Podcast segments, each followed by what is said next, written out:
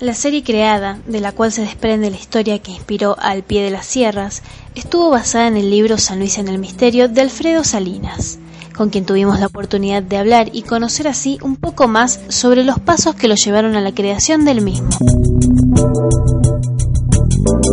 Este ejemplar surge a raíz de un programa de televisión que tuve la suerte de producir y dirigir para Canal 13 hace algunos años, bajo el título de Y si te hubiera pasado.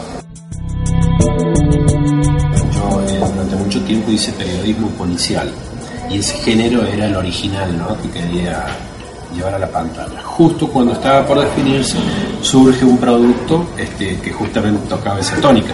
Pero no me quería quedar con las ganas de hacer este, televisión, entonces en, en, la galería que yo tenía de, algunos casos que había, que había abordado en su momento para, para un diario, para, algunos otros medios, este, había casos que eh, rayaban con lo, eh, con lo extraño.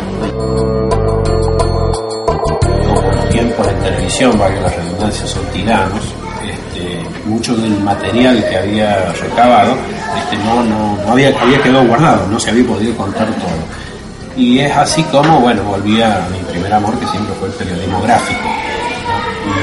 Entonces, bueno, fui en las teclas y así como en un momento terminó este Si bien la serie completa que se presentó como proyecto se basa en varios capítulos de este libro, Débora Carabajal, guionista del cortometraje, se centró específicamente en una de las leyendas del autor para crear Al pie de las sierras. Elegimos este libro porque nos parecía representativo para la ciudad de San Luis. En el grupo terminamos eligiendo un capítulo que es El Morro. Leí la historia, investigué la historia y decidí darle otro punto de vista.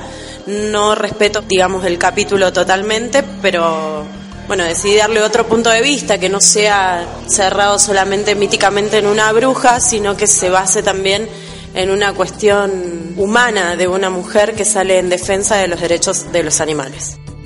Había escrito bocetos así en cuaderno, pensándolo, hasta que bueno, me pude sentar en la compu y de ahí lo armé directamente. Lo escribí bastante fluido. Lo que me costó un poco cerrar con el final, que es lo más difícil, qué sé yo, de hacer una historia atractiva, ¿no?